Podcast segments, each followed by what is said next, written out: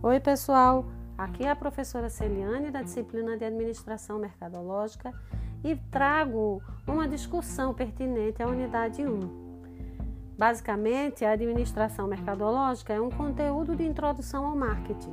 Os profissionais responsáveis pela administração mercadológica devem analisar e compreender bem o mercado de atuação e entender o consumidor, o que ele quer, o que precisa, quais são suas necessidades e como o produto está ou será adequado a essa realidade.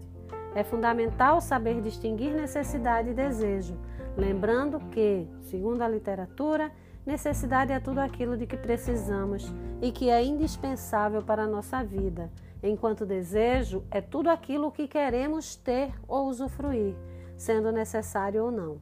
Por exemplo, a alimentação é indispensável para a vida e independe da nossa vontade. No entanto, é comum que tenhamos fome de determinado alimento. Então, o que é necessidade e o que é desejo? Se observarem, verão que os especialistas nos assuntos de mercado acabam tornando o desejo uma necessidade bem mais profunda. Assim, é importante nesse contexto conhecer os anseios do consumidor de forma a suprir suas vontades da melhor forma possível.